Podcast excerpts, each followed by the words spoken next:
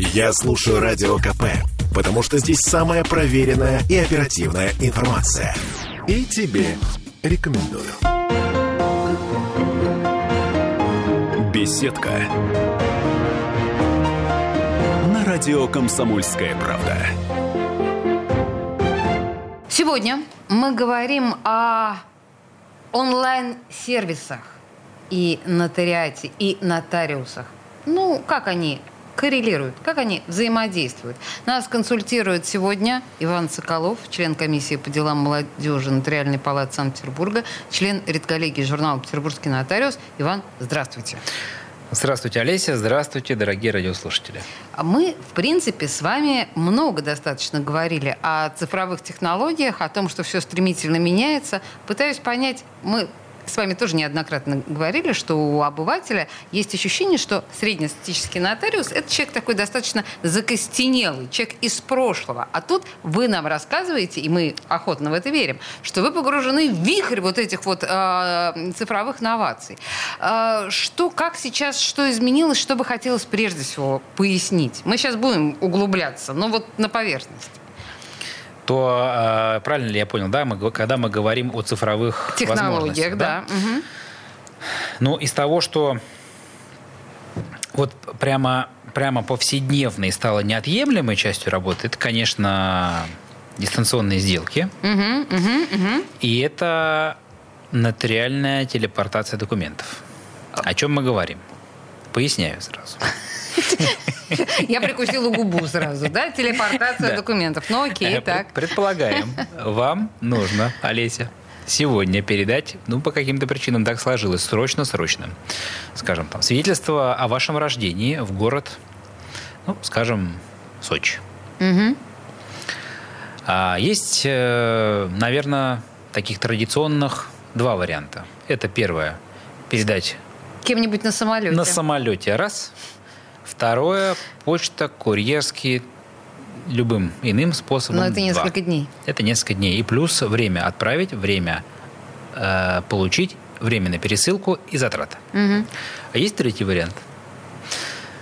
Прийти в любую удобную для себя нотариальную контору, сделать из этого свидетельства о рождении электронный документ и в формате электронного файла направить адресату, угу. который может его использовать либо А в виде этого же электронного документа, либо Б обратиться в нотариальную контору по месту своего нахождения, любую, и из электронного сделать бумажный документ, который имеет такую же юридическую силу.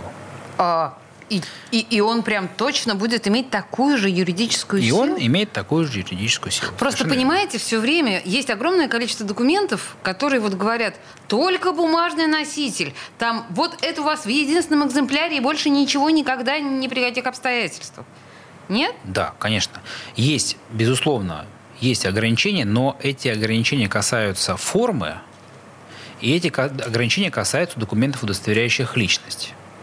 Во, всех, во всех остальных случаях это допускается. Больше того, я хочу сказать, это не то, что допускается. А, вот э, статистика такая, и не очень ее люблю, но в то же время это упрямые факты, да? Угу. Статистика показывает, что в 2022 году э, на территории всей России граждане воспользовались подобным нотариальным действием около 5 миллионов раз.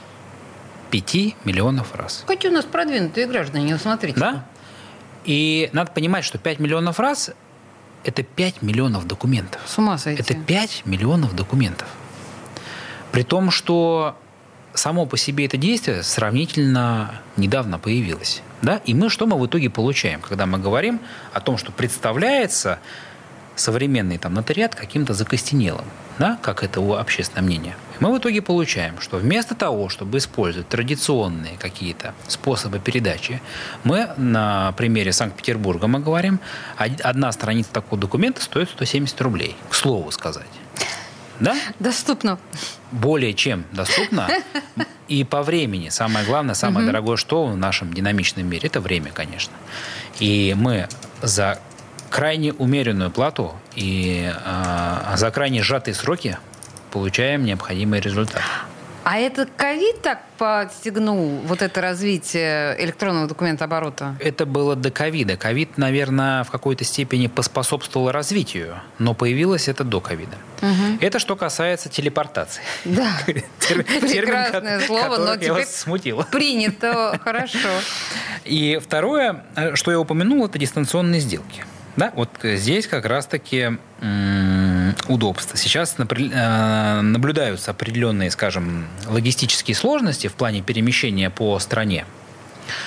А, и, к слову сказать, вот э, тройку, так я с гордостью хочу отметить, что тройку лидеров э, среди российских регионов по количеству совершенных дистанционных сделок занимает Петербург, Москва и Краснодарский край. Ну, здесь понятно, да, Петербург, Москва по количеству населения, Краснодарский край, потому что э, на сегодня актуальным, во-первых, развивается рынок жилья, строительства, да, и недвижимости, в принципе, mm. на юге России. И многие, э, с учетом как раз-таки этих логистических затруднений, прибегают к использованию института дистанционных сделок. Что это такое, дистанционные сделки? Это Э, заключение договоров, когда один, одна сторона находится у нотариуса в одном регионе, другая сторона находится у нотариуса в другом регионе. Таким образом могут заключаться, ну, фактически любые сделки. Любые? Любые. Как недвижимость, так и, к слову сказать, там, брачные договоры, э, соглашение о уплате алиментов. Наследство? Наследство не совсем сделка, но для наследства тоже э, возможно... Есть инструмент. Есть инструменты решения, да. Угу. И как это происходит? Каждый, соответственно, каждая из сторон э, выбирает удобного для себя нотариуса, э, и согласуются условия, проводится, опять же, большая часть подготовительной работы, и после этого нотариусы, э, используя защищенный канал связи посредством видеоконференц-связи, проводят эту сделку.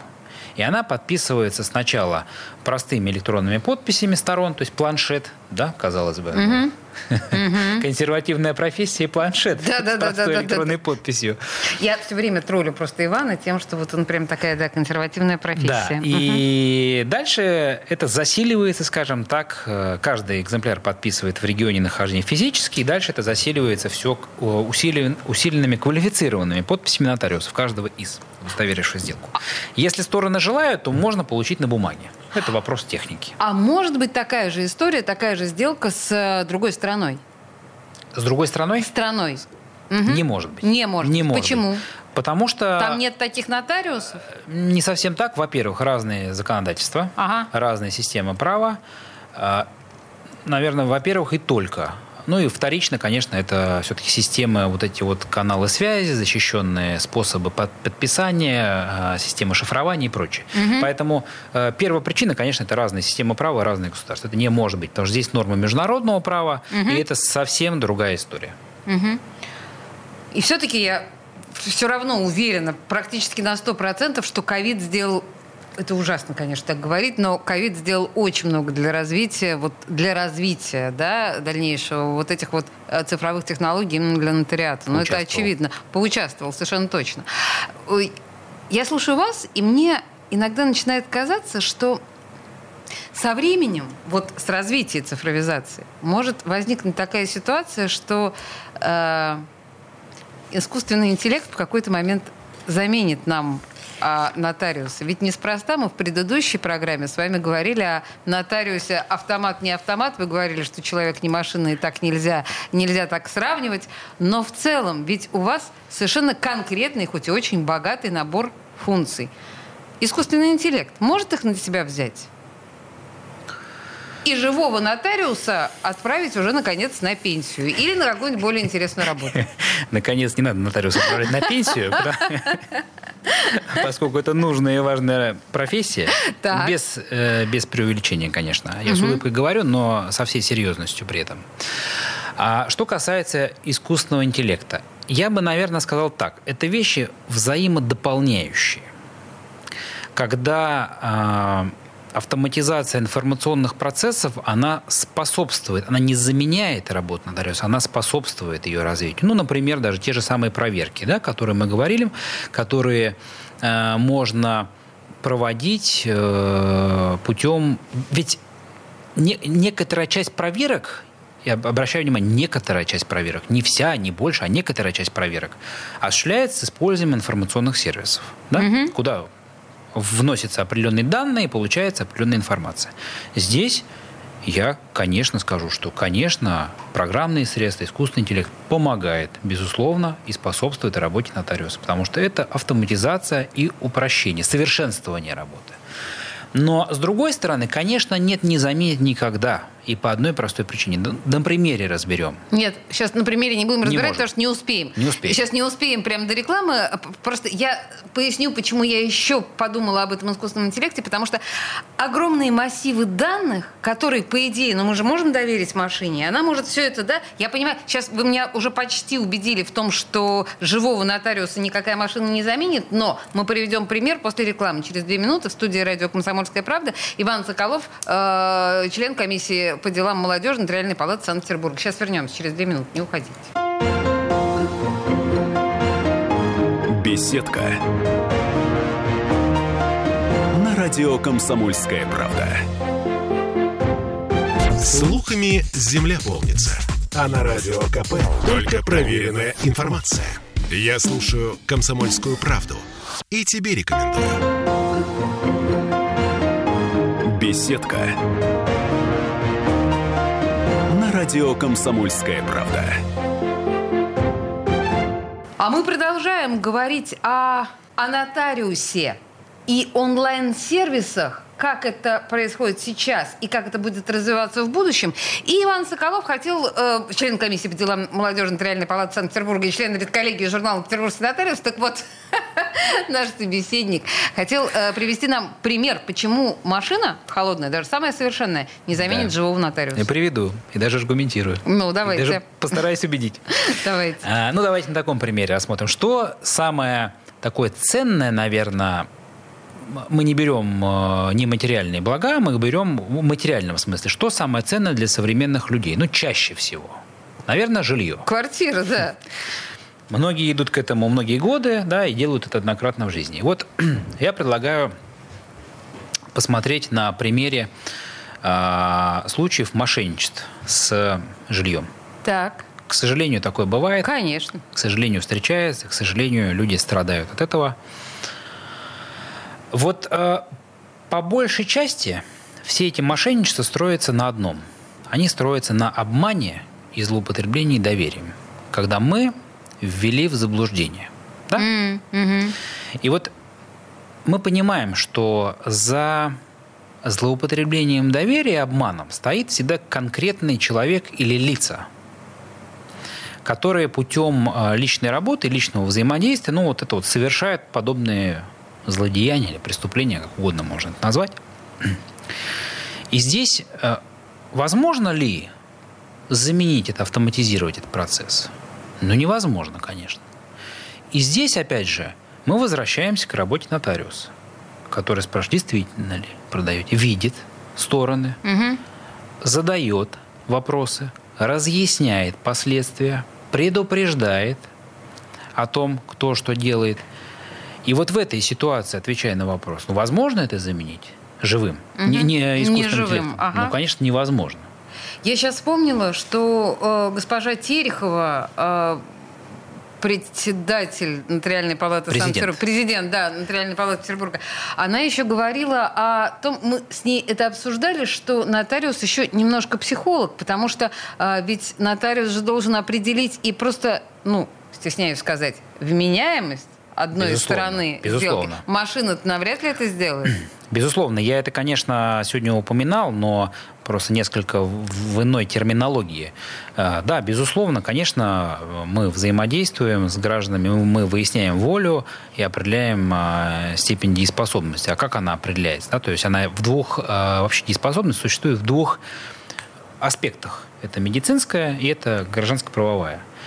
И вот беседуя и задавая, вот ведя диалог, ну, конечно, нотариусу становится очевидно, насколько лицо, ведь что такое ну, скажем так, неадекватность, да, такой термин бытовой.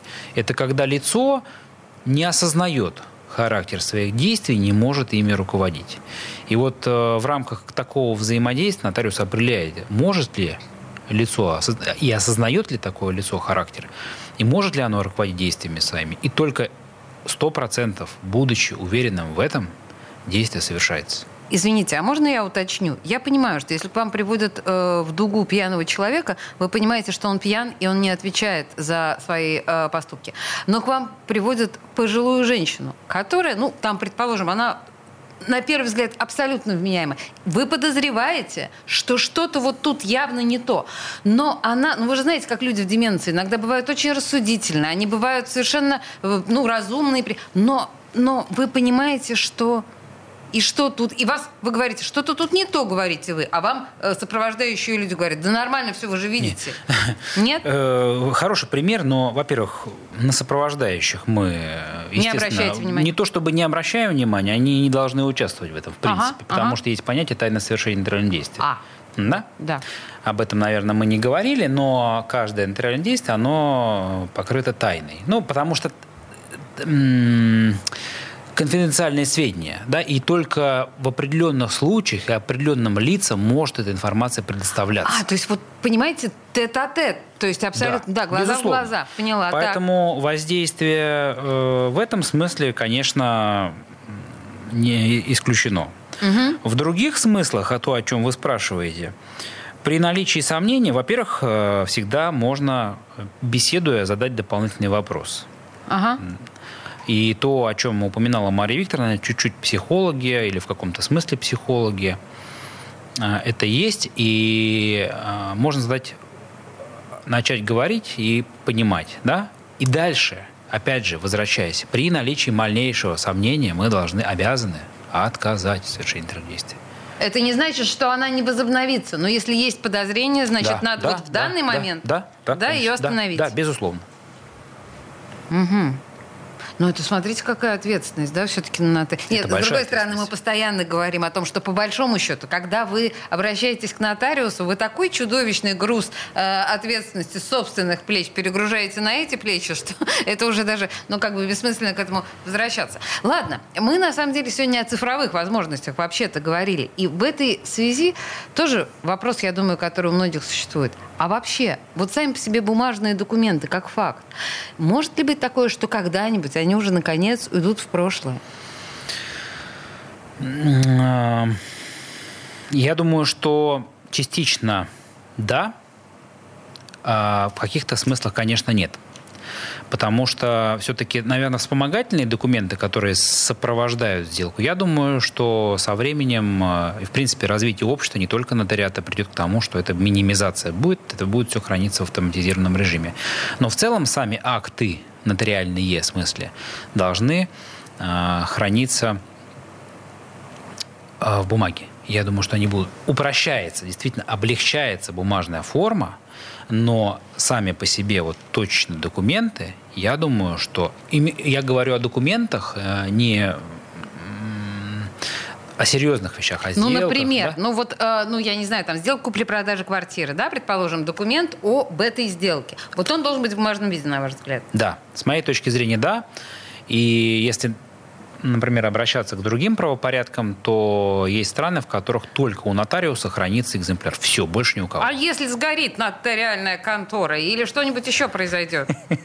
Но для этого есть требования к содержанию помещений и прочее, прочее, прочее. То есть мы можем здесь говорить бесконечно. Понимаете, просто да, но здесь вот возникает эта карамзинская а, да, теория, а если, а что если? Но да. мы понимаем, что бумага все-таки недолговечна. Цифра, с другой стороны, уязвима для э, проникновения, опять же, злоумышленников.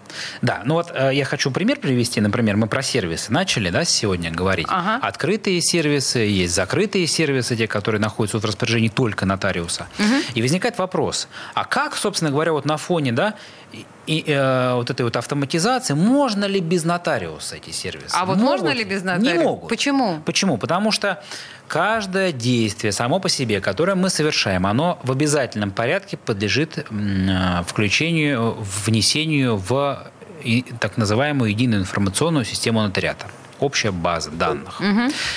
И вот те открытые сервисы, ну какие на сегодня открытые сервисы? Это э, реестр для проверки доверенностей, это реестр уведомления о залоге движимого имущества, это сервис поиска наследственных дел – да, который Он в открытом тоже доступе. доступен, да? В открытом доступе, Мгм. да. Там, конечно, нет персоналей, нет э, сведений об объектах, о Ну, по номеру дела. но есть, да, кто нотариус, умерший и где, соответственно, ведется производство по наследственному делу. Так вот, это сервисы, которые, с одной стороны, в публичном доступе для неопределенного круга лиц, с другой стороны, вся информация, которая содержится в этих сервисах, она попадает туда от нотариусов сначала. Почему? Потому что нотариус, совершая, передает в базу, в систему, и за счет этой системы открытая часть сервисы эту информацию подгружают, выражаясь простым языком. Да? И возможно ли здесь без участия? Ну, конечно, невозможно, потому что за каждым внесенной записью стоит живой, совершенно конкретный человек, который несет еще ответственность Ответственность. персональную Мгм. за все это. Да? С другой стороны, есть э, часть сервисов, которые в закрытом доступе находятся. Ну, например, запросы в МВД России, да, мы можем запрашивать. И в этом смысле понятно почему. Защищено от э, неопределенного круга лиц. Ну, это да. И только, да, нотариус, руководствуясь и благодаря своему статусу, реализуя свои функции, он э, может, в смысле он, я имею в виду нотариуса, м, может э, к этим сервисам обращаться. Да, я поняла, без живого э, нотариуса Да. не обойтись. Я хотела сказать, спросить вас, на самом деле, насколько безопасны вот все эти цифровые данные, которые и все более и более... Давайте буквально два слова, 20 секунд у нас, 30. Вот насколько это безопасно? Насколько есть... э, Не, не утечет ли злоумышленникам? Э, Опять же, я тут могу, знаете ли, с терминологией немножко, что называется, напортачить, потому что я не, не являюсь IT-специалистом, да. Но э, это защищенные каналы связи, да, это закрытые серверы, это подписывается квалифицированными подписями, э, защищено, конечно, безу- безусловно, и больше того, конечно, опять же, нотариус обязан обеспечить сохранность этих сведений, с одной стороны, с другой стороны, э, эта база также защищена со стороны Федеральной нотариальной палаты. Спасибо. Иван Соколов нас консультировал, член комиссии по делам молодежи Нотариальной палаты Санкт-Петербурга. Спасибо Благодарю вам вас, большое. Олеся. Спасибо. Беседка. На радио «Комсомольская правда».